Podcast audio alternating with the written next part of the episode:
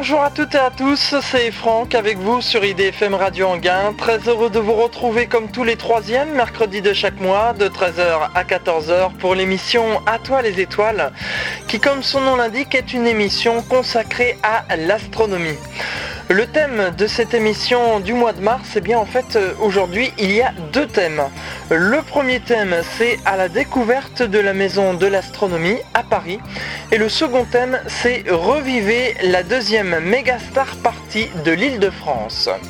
Nous allons tout d'abord nous intéresser au premier thème, à la découverte de la maison de l'astronomie à Paris et pour cela je reçois comme invité monsieur Didier Favre qui est responsable de la partie astronomie à la maison de l'astronomie. Monsieur Didier Favre, bonjour. Bonjour.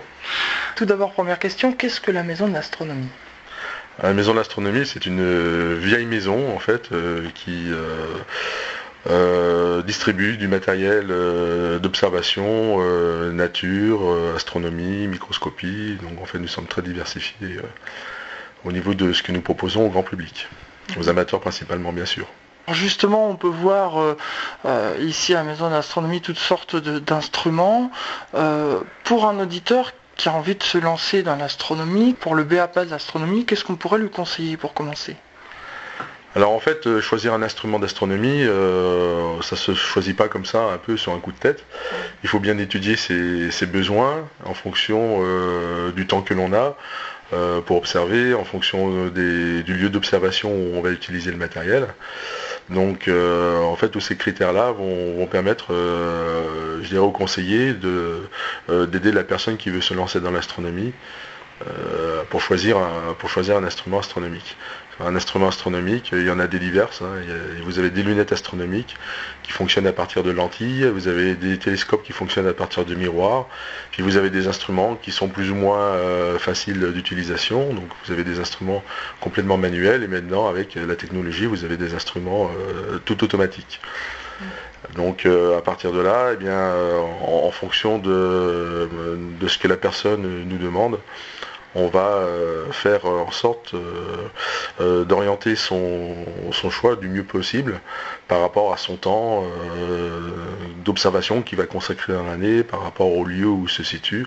Par exemple, on ne proposera pas un même instrument si la majorité du temps la personne va observer dans une banlieue ou en ville par rapport à quelqu'un qui va observer par exemple en campagne. Et puis après, il y a des gens qui veulent commencer l'astronomie euh, vraiment comme on l'a commencé euh, encore il y, a, quelques années, c'est-à-dire euh, en feuilletant les atlas, les cartes du ciel et en cherchant les objets par eux-mêmes.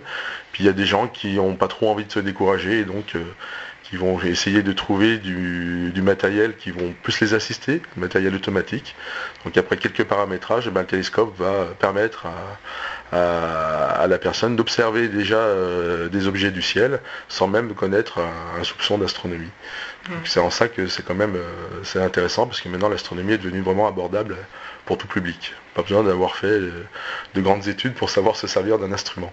Ces appareils automatiques, euh, il y a juste en fait à rentrer l'identifiant de l'objet qu'on veut pointer et l'appareil va se pointer directement dessus. Alors dans un premier temps, contrairement à d'autres appareils où il fallait vraiment faire une mise en station très précise par rapport au, au pôle céleste, euh, maintenant, on a des instruments que l'on pose à peu près horizontalement. On rentre des paramètres comme la date, l'heure d'observation. On rentre aussi le lieu où on est. Et après, on va prendre des étoiles de calibration, c'est-à-dire dans le ciel, on va essayer de trouver des étoiles brillantes qui forment un beau triangle. On va pointer euh, le télescope vers ces étoiles avec une petite commande électrique. Et quand on a bien centré l'étoile, on fait des validations. On fait ça comme ça trois fois.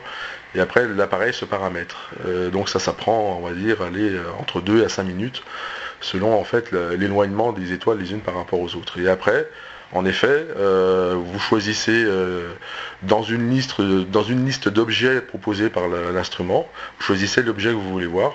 Donc si vous voulez voir la planète Saturne, qui est très bien visible en ce moment, eh vous allez dans le catalogue planète, vous choisissez le nom Saturne, vous n'avez même pas besoin de le taper. Euh, vous validez votre, euh, votre choix. C'est un peu comme sur un, écran d'ordinateur. Et puis à partir de là, eh bien, euh, le télescope va chercher lui-même et va vous montrer Saturne. Et après, ça sera à vous d'adapter les différents grossissements en fonction de la qualité du ciel du moment, en fonction des détails que vous souhaitez avoir. Mais alors comment elle fait le suivi? Parce qu'on sait que la Terre tourne, donc du fait les, les étoiles euh, bougent ainsi que les planètes. Comment euh, cet appareil arrive à suivre? Est-ce qu'il faut le suivre manuellement ou... Eh bien non, c'est encore plus facile que ça. En fait, il y a un algorithme qui est très bien fait euh, dans le, télescope, c'est-à-dire non seulement il va trouver l'objet, mais en plus il va le suivre. Euh, jusqu'à ce que vous décidiez d'aller observer autre chose. Donc lui, en permanence, il va savoir quelle est la position euh, de la voûte céleste. En quelque sorte, il a une carte du ciel qui va se calibrer en fonction du moment et en fonction du lieu où vous observez. Au niveau des lunettes astronomiques, en revanche, comme vous avez parlé au tout début des, instruments modestes tels les lunettes astronomiques, là, il n'y a pas de suivi, il n'y a pas tout ce système-là. Alors aussi, En fait, c'est pas tellement le, tube qui conditionne euh, le fait qu'on va avoir un suivi ou pas, c'est plutôt la monture. Donc euh, il suffit tout simplement de mettre une lunette sur une monture automatique pour avoir les, mêmes fonctionnalités. Maintenant, les lunettes astronomiques ne sont pas forcément des instruments modestes, contrairement à ce qu'on peut croire. C'est simplement le schéma optique qui est différent de celui du télescope, mais des lunettes qui sont bien corrigées peuvent donner de très belles images, voire même supérieures à des images que l'on peut avoir dans le télescope. Donc ce sont des instruments à ne pas négliger, surtout quand on commence. Ce sont des instruments qui sont plus faciles d'utilisation du fait que euh, le confort par rapport à un télescope par exemple de type Newton, le confort est quand même supérieur dans une lunette astronomique du fait qu'on va regarder par l'arrière de l'instrument, c'est-à-dire dans la ligne de visée de, l'objet que l'on regarde. Et on peut même s'asseoir éventuellement pour, observer, ce qui est plus difficile à faire par exemple avec un télescope Newton. En plus les lunettes, ont on passe le défaut de mise à température que l'on peut avoir avec un télescope, c'est-à-dire qu'on n'a pas besoin de préparer la lunette une heure avant de, s'installer pour observer, parce qu'il n'y a pas de miroir qui ont besoin de, se calibrer par rapport à la température ambiante. Donc là, on observe, en plus, euh, on a un contraste qui est meilleur avec la lunette astronomique, euh, qui travaille à plein diamètre, contrairement au télescope. On a une image un peu plus fine. Donc euh, le télescope est plus intéressant en rapport qualité-prix parce que les miroirs sont moins difficiles à fabriquer que des lentilles, ça revient moins cher. Mais une lunette astronomique est un instrument fabuleux lorsqu'il est bien corrigé et bien utilisé. J'ai vu aussi que la maison de l'astronomie n'est pas seulement un, lieu de commerce où on vend du matériel astronomique, mais où aussi on on propose des, des journées de formation, comme par exemple là j'ai vu à l'entrée. Alors est-ce que vous pouvez nous en parler plus en détail? Oui, en fait, la maison de l'astronomie, c'est vrai, c'est pas qu'un lieu de commerce, c'est aussi un lieu de partage. Euh, les gens peuvent venir chez nous euh, sans problème. Euh, on peut leur consacrer un peu de temps pour répondre à leurs questions. Et quand ceux-ci souhaitent avoir des informations plus précises sur vraiment des détails qui prendraient trop de temps à expliquer en magasin, eh bien là, régulièrement, une fois par mois, on a au moins une, ou deux journées de formation qui sont proposées en fonction du niveau des personnes. Donc les personnes en fait vont s'inscrire. souvent, ce sont des, des débutants qui s'inscrivent pour ne serait-ce pour comprendre euh, à se servir d'une carte du ciel, pour comprendre comment fonctionne leur instrument, savoir faire une mise en station, savoir choisir les bons grossissements. On conseille sur des livres, on conseille sur des cartes du ciel et également. Euh, donc ça c'est des formations de niveau de niveau A. Il y en a une en cours d'ailleurs euh, actuellement. Après on a aussi des formations pour les instruments automatiques. Donc euh, en instrumentation automatique, eh bien forcément, selon les marques, les instruments sont plus ou moins faciles à utiliser. Comme les notices sont des traductions de notices à la base, qui sont des notices en anglais, les traductions ne sont pas toujours parfaites. Donc euh, c'est vrai que ça peut un peu dérouter euh, la personne qui n'a pas eu l'habitude d'utiliser un instrument. Donc là c'est pareil, on propose des formations sur les montures automatiques, où il y a un animateur qui va expliquer les fonctions de base avec les fonctions de recherche finalement c'est là qu'on se rend compte qu'en fait c'est pas forcément très difficile à, utiliser. Et on a aussi d'autres formations où on va un peu plus loin, c'est-à-dire pour les gens qui veulent se perfectionner. Donc là on va rentrer un peu plus euh, dans, le détail euh, par rapport aux séances, euh, aux séances précédentes. Et une fois par an également au mois de juin, notamment dans l'Essonne, on, on, propose un, week-end de un week-end de pratique cette fois-ci, on va mettre en pratique euh, ce que l'on a appris euh, avant en théorie. Alors forcément, il y a des rappels par rapport à ce qui est étudié avant, parce que souvent les gens ont une formation euh, plusieurs mois à l'avance, et forcément, on sait bien qu'on ne retient pas tout. Donc il y a une espèce de petite révision et puis une mise en pratique, c'est-à-dire que eh on va apprendre aux gens cette fois-ci à, se servir de leur matériel en conditions réelles, sur le terrain, avec le ciel étoilé, l'observation de la Lune, etc. etc.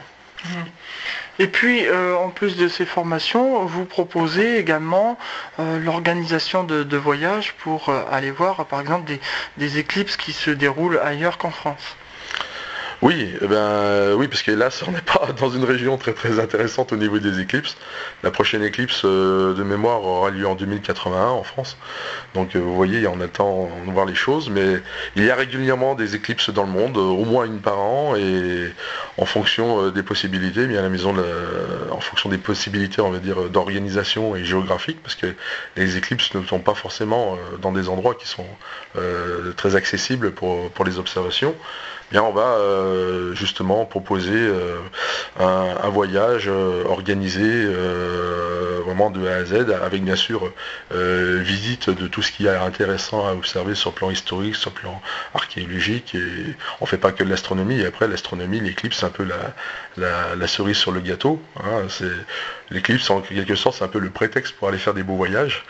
Et j'insiste un peu sur le fait que nos, les gens qui participent à nos voyages sont souvent des gens qui sont habitués à nos voyages parce que euh, sur le plan organisation, c'est ce qu'ils ont trouvé vraiment de, euh, de plus intéressant. il y a toute la sécurité qu'il faut derrière. Il y a, euh, enfin, il y a toute une, logistique qui a été mise en place pour finalement des tarifs très intéressants. Et bah, à partir de là, on peut partir tranquille, serein. Les lieux sont choisis bien sûr en fonction des possibilités météo les plus favorables. Et souvent, bah, les gens reviennent, reviennent, reviennent, parce qu'une fois qu'on a goûté à ces voyages-là, et une fois qu'on a goûté à l'éclipse, eh bien, c'est indescriptible hein, de vivre une éclipse, donc il faut vraiment le vivre pour comprendre euh, ce que c'est. Mhm. Et bah, quand on y prend goût, bah, on devient chasseur d'éclipses. Et puis c'est comme ça que euh, les organisateurs de ces voyages-là ont déjà vécu euh, entre 15 et 20 éclipses depuis qu'on fait ce genre d'organisation. Chasseur d'éclipses, pour nos auditeurs, ça consiste en quoi? Bah, ce sont des gens qui parcourent le monde pour aller photographier les éclipses ou pour les observer. Simplement, donc il y a des, il y a des gens euh, dans le monde, moi j'en fais partie aussi quand je peux, parce qu'après pour des questions familiales on n'est pas toujours euh, dans la possibilité de se déplacer, mais euh, c'est vrai, comme je vous disais, euh, quand on a goûté, moi j'ai vécu que trois éclipses personnellement, mais dès la première, ça a été un peu un virus hein, qui s'installe. Donc vous avez encore envie d'en voir de différentes. Et comme le Soleil est un, astre qui est très actif et qui, qui offre des configurations très différentes, et eh ben, aucune éclipse ne ressemble à sa voisine en fait. Donc d'une éclipse à l'autre, la couronne solaire a complètement changé de forme et c'est vraiment intéressant euh, euh, de, voir en plus en fonction du décor que vous avez euh, comment, comment on peut prendre des photos très très esthétiques d'une éclipse et puis aussi comment s'est comportée l'activité solaire grâce au passage de la Lune devant le Soleil. On peut voir comment se comporte la couronne solaire en fonction du, mouvement, du moment d'activité du Soleil. Mhm vous avez des fois des couronnes qui sont très rondes, euh, il y a des couronnes qui sont très étendues. Et si en plus on peut avoir euh, des éruptions solaires qui peuvent se produire en même temps, eh ben, c'est merveilleux parce qu'il n'y a que pendant les éclipses qu'on peut voir ces éruptions-là euh, de visu, sans instrument. C'est vraiment un moment très privilégié et c'est certainement l'événement le plus spectaculaire que nous offre la nature. Mmh. Qu'est-ce qui, pour vous, puisque vous avez vu trois éclipses, quelle est la plus belle pour vous? Alors moi j'ai observé une fois en Guadeloupe, euh, c'est en 98, au mois de février. Euh, j'en ai, euh, j'ai eu la chance d'observer, j'ai fait partie peut-être un peu des privilégiés qu'on peut observer celle de, celle de France en 99. Ça n'a pas été facile le 11 août, parce que le temps s'y prêtait pas trop, mais on, l'a eu dans une éclaircie, donc c'était assez magnifique. Et puis j'en ai observé une en Zambie, et je crois mon meilleur souvenir c'est quand même celle de France. Parce que c'était dans un moment on va dire, un, peu surréaliste. Euh, justement le fait qu'il y avait beaucoup de nuages, euh, qu'on ait eu beaucoup de pluie avant. Euh, on a eu de la pluie jusqu'à peu près un quart d'heure après avant le début de l'éclipse. Après on a eu cette éclaircie qui a duré pendant toute la durée de l'éclipse et un peu après. Et de nouveau le ciel s'est couvert et pendant que nous faisions les observations, on avait, on avait les, orages lointains qui arrivaient. Donc on avait les éclairs, on avait l'éclipse. On avait les planètes autour de, l'éclipse et en plus on était sur un site archéologique qui datait de, plus de 2000 ans. Donc euh, on avait vraiment l'impression de se, trouver sur une autre planète. Quoi. C'était vraiment surréaliste. Où étiez-vous placé? On était placé à, Blisbruck, c'était du côté de Sarreguemines, c'est la frontière franco-allemande. Mmh. Et c'était un peu un coup de poker parce qu'on a eu une partie de notre groupe qui a décidé de, d'aller un peu plus euh, du côté de la Manche, du côté de. Et eux, ils l'ont très bien vu aussi. Euh, ils ont vu quasiment euh, l'éclipse dans sa totalité, parce que là-bas, le ciel était très dégagé. Et nous, on n'a pas trop voulu bouger, parce qu'on s'est dit, si on va là-bas, on ne sait même pas sûr qu'on ait le beau temps. Et puis finalement, on a failli pas l'avoir, et ça, s'est joué vraiment à 2 km près, parce que les gens de Sargumine, par exemple, qui étaient pourtant à 2 km de notre point d'observation, n'ont pas vu. Donc vous voyez, ça se joue à pas grand-chose l'astronomie. C'est souvent beaucoup de chance des fois. Monsieur Didier Favre, nous allons marquer une pause musicale et je vous propose d'écouter Steph featuring Club. Ça s'appelle Message from Space. Vous allez voir, ça ressemble un peu à du Jean-Michel Jarre et c'est vraiment pas mal. C'est tout de suite sur IDFM. C'est l'émission À toi les étoiles, comme tous les troisièmes, mercredi de chaque mois, de 13h à 14h. Et je vous rappelle que pour cette émission du mois de mars, il y a deux thèmes. Le premier thème, à la découverte de la maison de l'astronomie à Paris. Et le second thème, revivez la deuxième mégastar partie de l'île de France.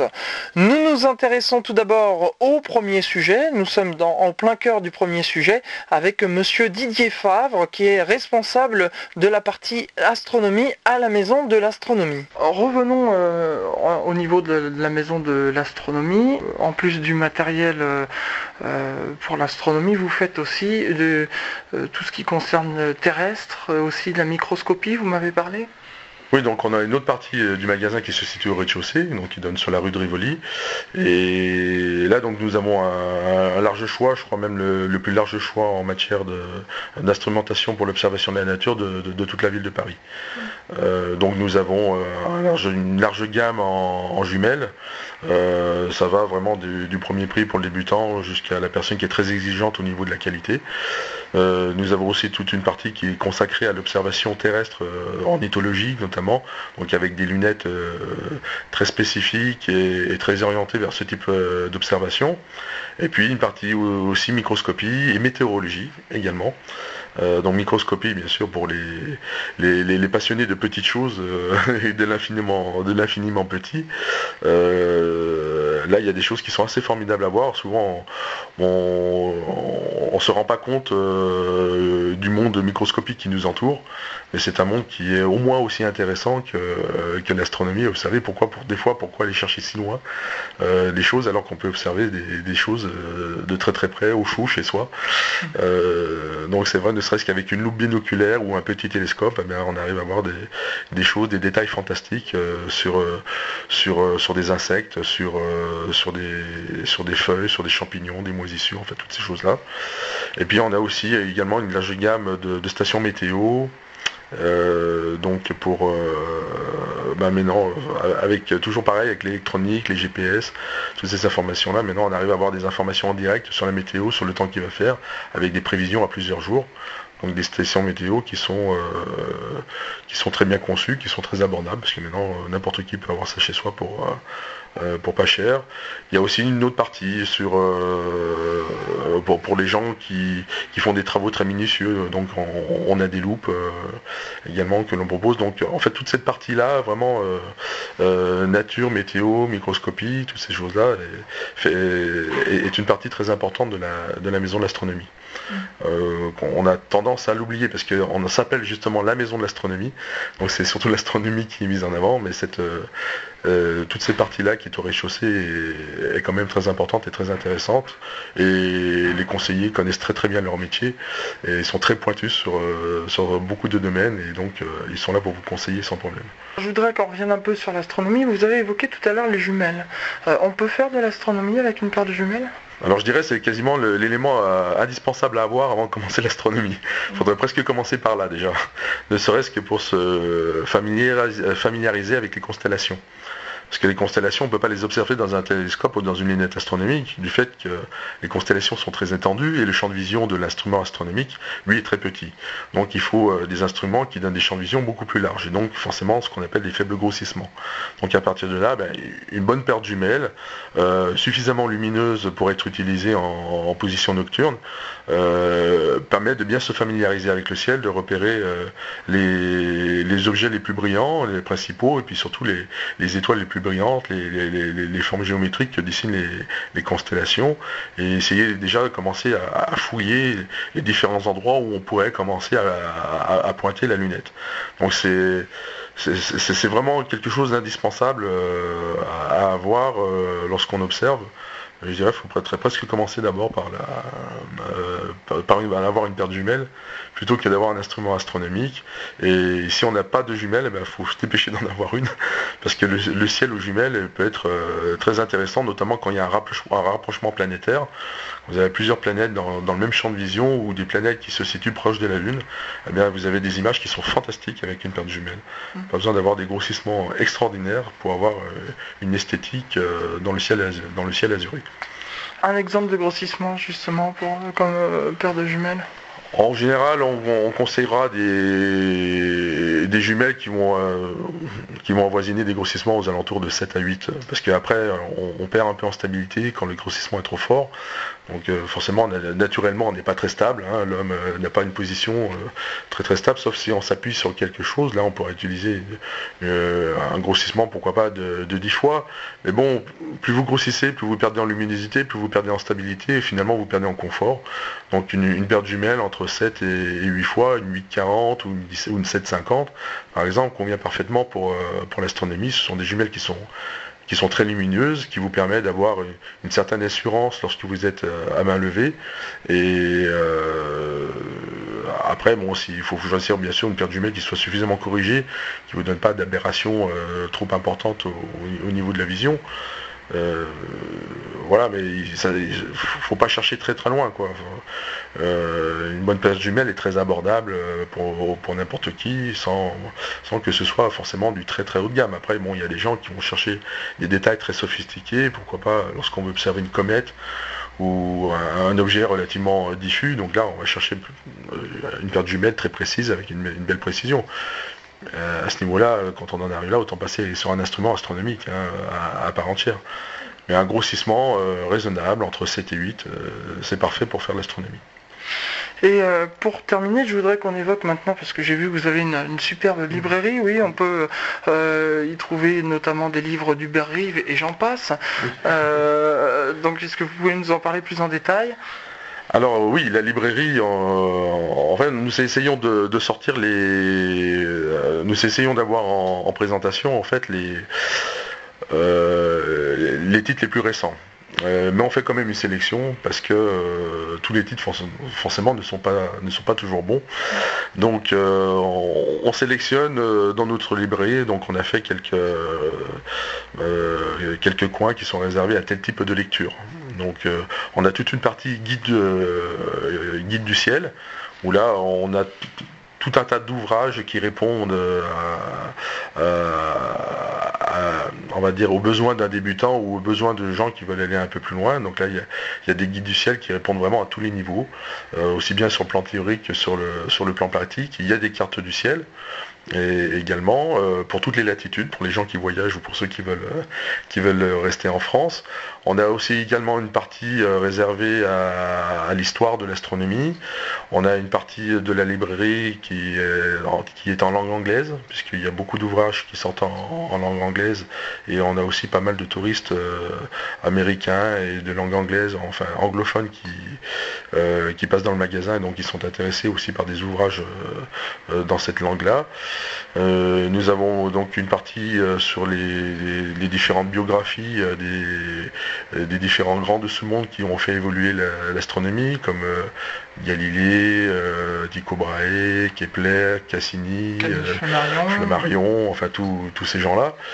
nous avons aussi une partie réservée également à tout ce qui est cosmologie, parce que ça, ça, Euh, c'est un créneau qui fait un peu euh, appel à l'imagination de chacun et c'est vrai c'est peut-être la partie qui fait peut-être le plus rêver parce que quand on lit ces livres là on, on se rend compte que c'est vrai qu'on n'est pas grand chose dans ce, dans ce monde et qu'on se fait toujours un, tas de problèmes, de, des petits, enfin, on fait toujours tout un plat de, des petits problèmes que l'on a, alors qu'en fait, on n'est vraiment pas grand-chose dans cet univers. Donc, ça apprend quand même à relativiser les choses.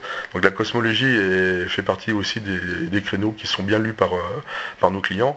Euh, nous avons aussi également une partie jeunesse qu'on essaie de plus en plus de développer, parce que euh, on se rend compte, hélas, qu'en France, contrairement à à d'autres pays où par exemple on a des chaînes de télévision dans d'autres pays qui sont complètement consacrées à la science. En France on n'a même pas ça, alors qu'on se targue d'une euh, culture euh, soi-disant plus élevée que, que les autres. Il faudrait déjà regarder chez les voisins comment ça se passe avant de, tenir des propos pareils. Et là, c'est vrai qu'on préfère regarder des émissions de télé-réalité que je ne nommerai pas, plutôt que d'avoir une bonne émission scientifique euh, et qu'on n'a pas parce que ça, fait peu de d'audimat. Donc euh, euh, voilà, c'est bien triste. Donc nous, on essaye de, ramener un peu plus les jeunes aux sciences. On essaye de trouver des, ouvrages qui répondent à leurs besoins en fonction de leur âge. C'est pas facile parce qu'il n'y a pas grand-chose qui sort, mais on essaye de développer en tout cas de plus en plus ce créneau jeunesse parce qu'on se rend compte quand les gens viennent dans nos magasins, il y a souvent des petits ou des adultes qui veulent faire des cadeaux. Et on se rend compte que les enfants dès l'âge de 4-5 ans bah, posent des tas de questions auxquelles il n'est pas forcément facile de, répondre pour un adulte, surtout si on n'est pas spécialisé. Et même quand on est spécialisé, c'est pas évident. Donc euh, là, on essaie de répondre à ce créneau-là. Et puis on a une section aussi beaux livres où là, euh, si vous voulez faire un, bon cadeau euh, à une personne qui est passionnée d'astronomie, eh bien, nous avons une gamme de livres avec euh, des, images fantastiques qui ont été prises avec les sondes, les sondes récentes. Et ça, c'est aussi une des parties qui fait le plus rêver l'amateur.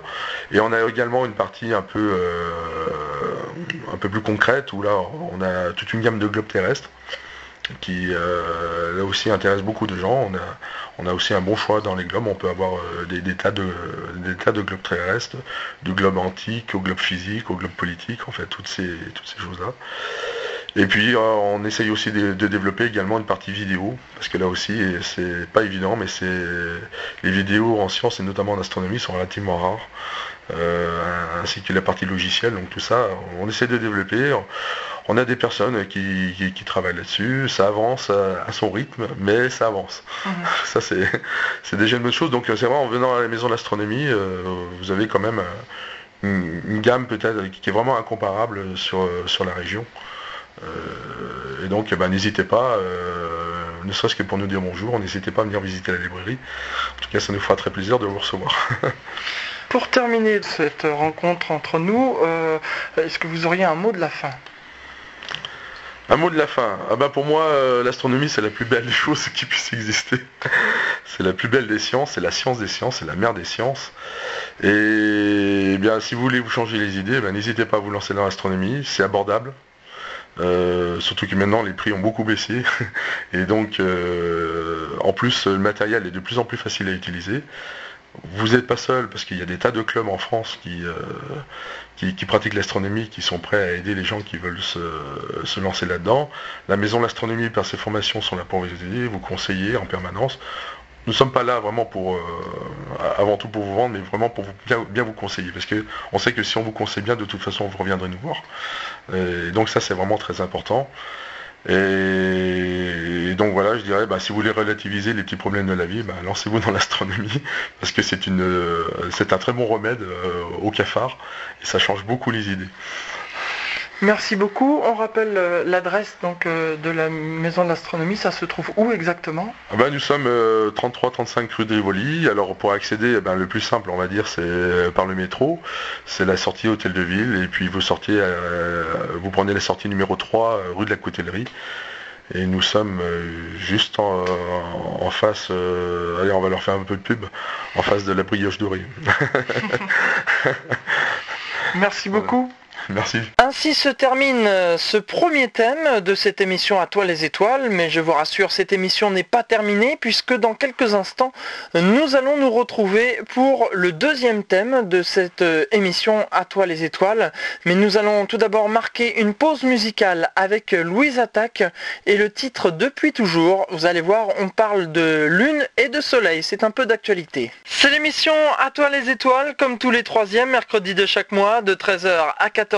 Et je vous rappelle que pour l'émission du mois de mars, eh bien, il y a deux thèmes aujourd'hui, une fois n'est pas coutume. Le premier thème que nous venons de terminer il y a de cela quelques instants, qui était à la découverte de la maison de l'astronomie à Paris. Et nous allons maintenant démarrer le deuxième thème, qui est reviver la deuxième mégastar partie de l'île de France. C'est une manifestation qui a eu lieu samedi dernier, samedi 15 mars 2008, et qui était organisée par Gilles Davidowitch, président de l'Observatoire de Triel, et Philippe Gineste, qui est euh, directeur du Parc aux Étoiles. Philippe Gineste, qui était justement euh, l'invité de l'émission À toi les étoiles du mois dernier. Plusieurs entreprises étaient présentes, notamment Scopemania, Astrotélescope, Dobson 2005 ou encore Skyvision, ainsi que des clubs et des associations avec des stands, notamment la Société astronomique de France, l'Observatoire de Triel, Magnitude 78, l'Association d'astronomie Vega, Avex, Orionis, le Télescope, ACDS, les Amis de Camille Flammarion ou encore le Club d'astronomie d'Antony. Entre 300 et 400 personnes sont venues à cette manifestation où il était présenté du matériel astronomique et où étaient organisées diverses conférences, notamment l'histoire de la conquête de la Lune par Jean-Pierre Martin ou encore la photo de ciel profond en ville par Thierry Legault. À l'issue de ces mini-conférences, eh bien, j'ai pu m'entretenir avec deux conférenciers. Tout d'abord, monsieur Jean-Marc Leclerc, qui est astronome amateur et qui avait présenté une conférence qui s'appelait l'imagerie lunaire à haute résolution. Monsieur Claire, bonjour. Bonjour. Quelles sont euh, vos fonctions? Je suis astronome amateur, euh, ça c'est ma passion, mais mon métier, euh, je travaille dans l'optique, dans la fabrication de télescopes et de miroirs de télescopes. On a vu justement, vous avez fait une, conférence tout à l'heure par rapport à l'imagerie lunaire. Comment vous y prenez pour faire justement ces imageries? Eh bien, d'abord j'utilise les télescopes de, ma fabrication. Ça me permet déjà de tester les, instruments que je fabrique. Et puis après, euh, j'utilise des, caméras vidéo et, divers systèmes euh, optiques euh, pour agrandir les images de la Lune. Je profite ensuite des meilleures soirées qui me sont offertes avec des bonnes conditions de turbulence. Et euh, bon, bah, ça c'est ma passion, c'est vraiment la, photographie lunaire, c'est vraiment le, sujet astronomique qui m'intéresse le plus. Comment faites-vous vos traitements d'images? Parce qu'on a vu quand même des, images qui sont absolument magnifiques, avec euh, une netteté incroyable. Comment vous faites pour arriver à de telles images? Alors tout d'abord, euh, tout en haut de la chaîne, j'utilise des, caméras vidéo qui sont de, très bonne qualité, qui ont un, qui donne des, images euh, déjà très propres, très, peu bruitées. Et ensuite, euh, à partir des vidéos que je réalise de la Lune, je, sélectionne avec un logiciel les meilleures images et j'élimine celles qui sont floues, celles qui sont rendues floues par la turbulence atmosphérique. Et j'additionne ensuite les meilleures images entre elles, je les superpose pour obtenir une image euh, finale qui est de, très bonne qualité, qui supporte des, traitements de, renforcement de netteté et donc qui donne ces résultats que vous avez pu constater. Vous avez parlé de bruit justement. Euh, pour expliquer à nos auditeurs, il ne s'agit pas du, bruit comme par exemple celui qu'on entend autour de nous. Quand on parle de bruit de fond en imagerie euh, astronomique, il s'agit en, réalité du, scintillement du capteur de la caméra. C'est comme, quand on allume la télé et qu'on n'est sur aucune chaîne l'écran n'est pas noir, il est, parcouru de, de, neige en quelque sorte. Il y en a la même chose sur, euh, sur les images. Si on utilise euh, une caméra vidéo et, que l'image est vraiment très sombre, on peut avoir cette, même neige. C'est ce qu'on appelle le bruit de fond. Et moins on en a, et meilleure est l'image à l'arrivée. Ce bruit de fond, justement, vous l'annulez avec des logiciels euh, le, bruit de fond dépend de la qualité de la caméra qu'on utilise. C'est pas tellement le logiciel qui est derrière, c'est la caméra. Il existe plusieurs types de caméras pour faire de lunaire ou même planétaire. Il y a d'abord les, webcams qui sont accessibles à tout le monde. Les webcams qui sont des, petites caméras pour, pour, communiquer sur Internet. Eh bien, en utilisant en astronomie, on a bien sûr des images euh, assez euh, bonne de la Lune ou des planètes, mais bruitée. Donc avec cette espèce de, neige, ce grain qui est, très important. Ça, c'est les caméras, disons, d'entrée de gamme.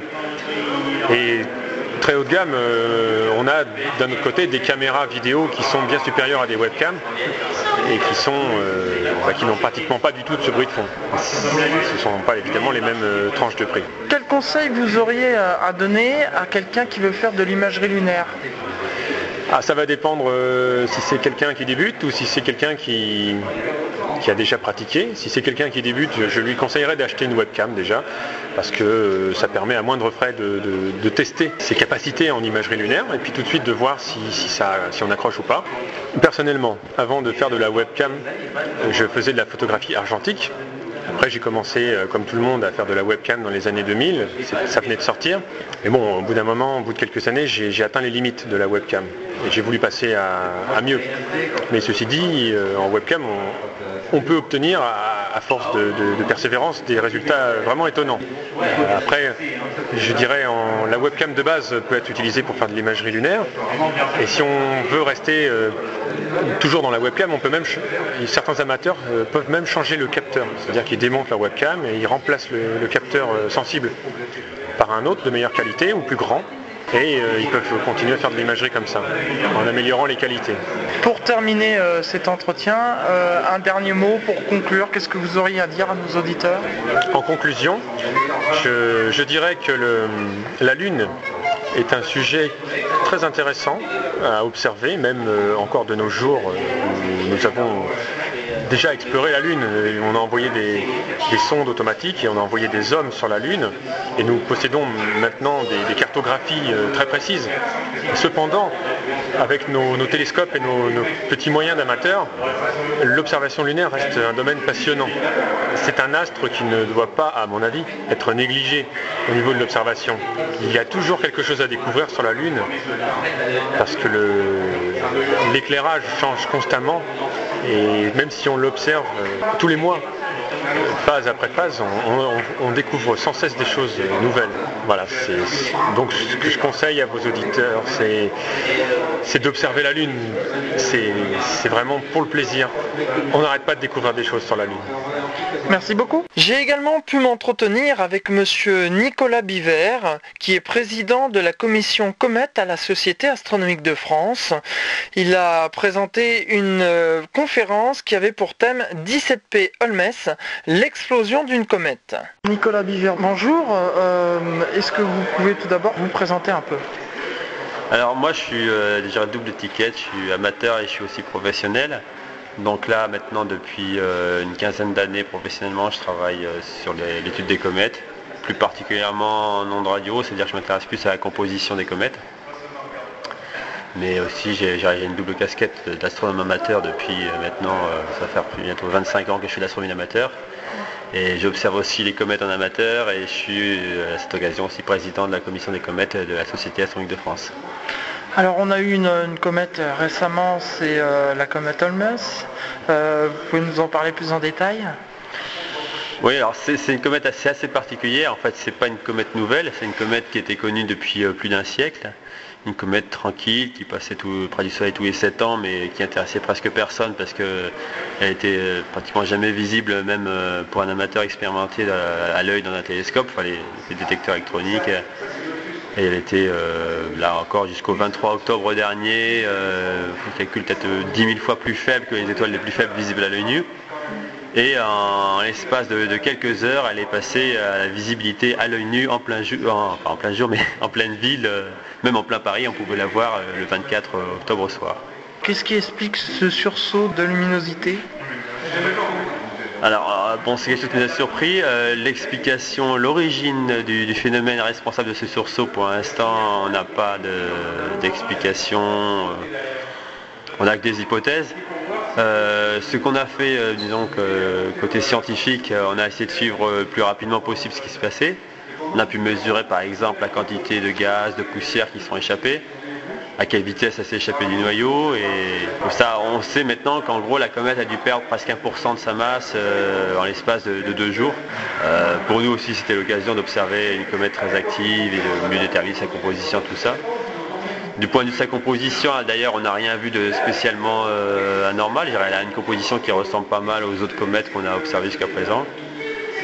On ne peut qu'émettre des hypothèses euh, sur savoir ce qui est responsable de ce sursaut. S'intéresse maintenant aux autres comètes aussi, pour nos auditeurs, en fait, une comète, c'est quoi juste? Alors qu'est-ce qu'une comète et aussi pourquoi on s'intéresse à une comète? Euh, les, comètes sont essentiellement des gros morceaux de un mélange de glace et de poussière. Quand je dis de poussière, c'est ça peut être autant l'équivalent du sable que matériaux plus organiques, comme, euh, un peu comme de la suie si on veut. Ce qui fait d'ailleurs que les comètes sont assez sombres. Un, morceau de comète c'est presque aussi sombre qu'un morceau de charbon. Quoi. Donc elles sont généralement couvertes un peu de, ce matériau sombre. C'est des petits objets. les noyaux cométaires sont des objets qui font que quelques kilomètres de diamètre. D'ailleurs la comète Holmes dont on parle fait que 3-4 km de diamètre. Et comme ils sont en grande partie composés de glace, justement de glace d'eau, quand ils se rapprochent du soleil, cette glace va se sublimer, c'est-à-dire qu'elle va passer directement en état de, glace solide à vapeur d'eau. Et cette vapeur d'eau qui s'échappe du noyau, qui entraîne de la poussière, qui fait le, phénomène de comète, hein, ce nuage flou avec une queue éventuellement derrière. Alors ça c'est pour ce qu'on observe actuellement des comètes, mais alors pourquoi nous on s'y intéresse en tant que scientifiques C'est parce qu'en fait les comètes sont, des restes de la formation du système solaire. Et euh, quand les planètes se sont formées, il y avait un peu des comètes partout, il y a des, comètes, si on veut, noyaux de comètes qui sont agglomérés pour former les, grosses planètes et même les planètes comme la Terre. Il est probablement tombé un grand nombre de comètes aussi sur la Terre il y a 4,5 milliards d'années. Et euh, depuis, bon, bah, une bonne partie de ces comètes sont restées très longtemps loin du Soleil, dirais pratiquement au frigo si on veut, donc euh, dans les régions très froides du système solaire, et puis euh, elles reviennent nous voir comme ça de temps en temps, et de temps en temps elles explosent comme ça, elles exposent en même temps tous leurs matériaux. Et on essaie d'en apprendre plus sur leur composition. Mmh. Parce qu'en fait, quand on, observe une comète, on observe en fait le début de notre système solaire en quelque sorte on ouvre un livre sur les archives du système solaire en gros. C'est ça. C'est, euh, Et d'ailleurs, il y a, pour parler d'une autre comète, la comète Schwarzenbach-23, qui est une comète qui, était cassée en morceaux justement, et qu'on a observé en 2006, on s'est aperçu que ce qui était à l'intérieur de la comète apparemment était la même chose que ce qui était en surface ou ce qui s'est en échappé. Donc vraiment, euh, quand on analyse la, composition d'une comète, euh, on remonte à la composition de ce qu'était le système solaire quand les planètes se sont formées. On a eu, euh, il y a de cela quelques années, il y a une comète qui s'est fractionnée en neuf morceaux, c'est la comète Shoemaker-Levy. Qu'est-ce qui fait justement que des fois des comètes se fractionnent comme ça en plusieurs morceaux? Ah, je dirais que c'est un peu la grande question. Enfin, ce qu'on sait, c'est que les, comètes sont des objets très fragiles. Il faut plutôt imaginer les comètes, j'ai de la glace, mais plutôt comme une boule de neige, si on. Une boule de neige, il ne faut pas grand-chose pour la casser. Euh, les comètes, c'est un peu ça. C'est d'ailleurs aussi comme les boules de neige sont très peu denses. Hein, la plupart de nos comètes, probablement, si on les mettait sur un océan suffisamment grand pour les contenir, elles flotteraient. Donc il ne faut pas grand-chose pour les casser. Alors justement, quand euh, une partie de cette glace ou cette neige, si on veut, passe à l'état de vapeur, ça va créer des vides par exemple, et sous l'effet de juste l'activité propre de la comète, elle se casse. C'est peut-être ce qui s'est passé pour la comète Holmes justement, euh, ce qui s'est certainement passé pour la comète Schwarzenbach-23 dont je parlais, et la comète Shoemaker-Levy 9, là, qui s'est cassée en 1993, elle, euh, c'est en passant près de la planète Jupiter qu'elle s'est cassée. C'est en fait c'est les forces de marée qui ont déformé la comète jusqu'au point de la casser. Ensuite, donc, elle est rentrée, euh, on dit qu'elle est rentrée en collision. Non, puisque c'est une, planète gazeuse, mais donc elle est, tombée dans l'atmosphère de Jupiter en quelque sorte. Oui, c'est ça. Donc là, c'est euh, Jupiter qui joue un grand rôle pour les, orbites des comètes autour du, système solaire, autour du Soleil. Justement, en fait, Jupiter avait capturé cette comète en 92-93. Elle est passée donc à ce moment-là, en 92, très près de Jupiter. Et là, elle s'est cassée en morceaux. Et à son passage plus près de Jupiter deux ans après, parce qu'elle mettait deux ans pour faire un, tour autour du Soleil, si on veut, là, elle est carrément rentrée dans Jupiter. Et donc, euh, bah, tous les morceaux sont euh, volatilisés, enfin, ça fait des, explosions quand ils sont rentrés dans l'atmosphère de Jupiter à une vitesse vertigineuse de l'ordre de 200 000 km/h. Est-ce qu'il y a un risque qu'une comète euh, entre en collision avec la Terre? Ah, c'est toujours la question. Euh, le risque n'est pas négligeable. Alors, euh, savoir si c'est une comète ou un astéroïde qui va être le prochain à nous tomber dessus, euh, bon, bon les, conditions sont différentes parce que les, les astéroïdes, il y a peut-être plus d'astéroïdes à passer près de la Terre. Donc, l'astéroïde, c'est un corps rocheux qui n'a pas de glace. Mais on les connaît mieux parce que en général, ils ont des orbites plus régulières et puis justement, il y a des grands programmes pour essayer de les découvrir alors qu'un grand nombre de comètes, elles, euh, viennent de très loin. Autant les astéroïdes, ils ont une orbite euh, presque circulaire autour du Soleil, donc ils, vont revenir périodiquement à peu près à une distance, de temps en temps croiser malheureusement la Terre. Euh, certaines comètes, donc une grande partie viendraient par exemple du nuage de qui se trouve à une demi-année-lumière, donc elles mettent 2 millions d'années pour arriver, et malheureusement par exemple, il y a une qui va se trouver à croiser la Terre justement où elle est là, mais bon, la probabilité reste très faible, mais quand c'est une comète comme ça qui vient de très loin, bah, on la découvre souvent euh, très tardivement et c'est trop dur pour euh, réagir à temps. Quoi. Avant de conclure cette interview, euh, on parle de Shoemaker-Levy, de Holmes, on parle de Halley. D'où viennent les noms des, comètes? Ah là, c'est l'Union astronomique internationale qui décide des, noms des comètes, en fait, qui a établi les règles pour donner des noms aux comètes. Et c'est la tradition depuis plusieurs siècles au moins un, siècle et demi, euh, c'est le nom du découvreur qui est associé à, une comète ou des découvreurs avec au maximum trois découvreurs. Par exemple, on parle de Shoemaker-Levy, il faut savoir que derrière Shoemaker-Levy, il y a trois découvreurs qui sont Eugène Shoemaker, Caroline Shoemaker et euh, David Levy. Donc ça veut dire que si moi je découvre une comète, il y a des chances qu'elle s'appelle la comète Menant. Oui, alors euh, maintenant ça devient de plus en plus difficile parce que euh, il faut aussi bon, pouvoir certifier que quand vous avez découvert une comète, vous êtes le premier et puis que c'était pas déjà une comète nouvelle avant, enfin connue avant, pardon. et euh, bon après ça il faut que l'Union astronomique internationale valide. mais bon, c'est n'importe qui peut avoir son nom sur une comète à condition qu'il découvre une comète. Mais à, l'heure actuelle, maintenant, il y a de plus en plus de programmes justement qui ont pour but, puisqu'on en parlait avant, de découvrir les astéroïdes qui menaceraient la Terre. ils, cherchent les astéroïdes, mais ils découvrent aussi beaucoup de comètes. Mm. C'est pour ça que maintenant on a beaucoup de comètes qui portent des noms qui sont en fait des acronymes, qui s'appellent Linéar, qui s'appellent NIT, qui s'appellent Loneos. en fait, c'est les noms de programmes de découverte. Alors, justement, là, c'est une petite entrave par rapport à ce que je disais avant, mais euh, dans la mesure où c'est un programme de, découverte d'astéroïdes qui est relativement automatique, qui découvre euh, la comète, il n'y a plus vraiment de nom derrière, il y a souvent il peut y avoir une équipe de 5-6 personnes, et euh, comme c'est automatique, à ce moment-là, on donne le nom du, programme à la comète et non plus le nom du, découvreur. Pour terminer, un dernier mot pour nos auditeurs, qu'est-ce que vous pourriez dire pour conclure? Ah bah, pour ceux qui ne sont pas des grands spécialistes astronomiques, euh, ils n'hésitent quand même pas à jeter un coup d'œil sur le ciel. Les comètes, quand il y en a, bon, euh, pas toujours aussi fréquemment, mais euh, par exemple, l'exemple de la comète Holmes, il y a quelques années, il y a la comète Albop. C'est des spectacles gratuits que n'importe qui peut voir et qui en profite et puis qui n'hésite pas aussi à, rencontrer des astronomes euh, pour leur montrer ces beautés du ciel. Merci beaucoup. Et eh bien voilà, nous arrivons au terme de cette émission À toi les étoiles. J'espère que vous avez passé un agréable moment à l'écoute de cette émission. Je tenais à remercier la direction de la Maison de l'Astronomie ainsi que monsieur Didier Favre pour euh, s'être prêté au jeu des questions. Je voulais également remercier monsieur Gilles Davidowicz ainsi que monsieur Philippe Gineste pour euh, leur accueil chaleureux, les exposants ainsi que les conférenciers de la deuxième Megastar Party de l'île de France. Vous allez maintenant retrouver la suite des programmes d'IDFM Radio Anguin. Je vous donne rendez-vous eh bien, le troisième mercredi du mois d'avril. Ce sera le mercredi 16 avril et je peux déjà vous donner le thème. Ça sera sur le thème de l'ATV et de Columbus avec comme invité monsieur Franco Bonassina. Donc soyez au rendez-vous. Sur ce, très bonne journée à l'écoute d'IDFM et à dans un mois. Au revoir, ciao, bye bye.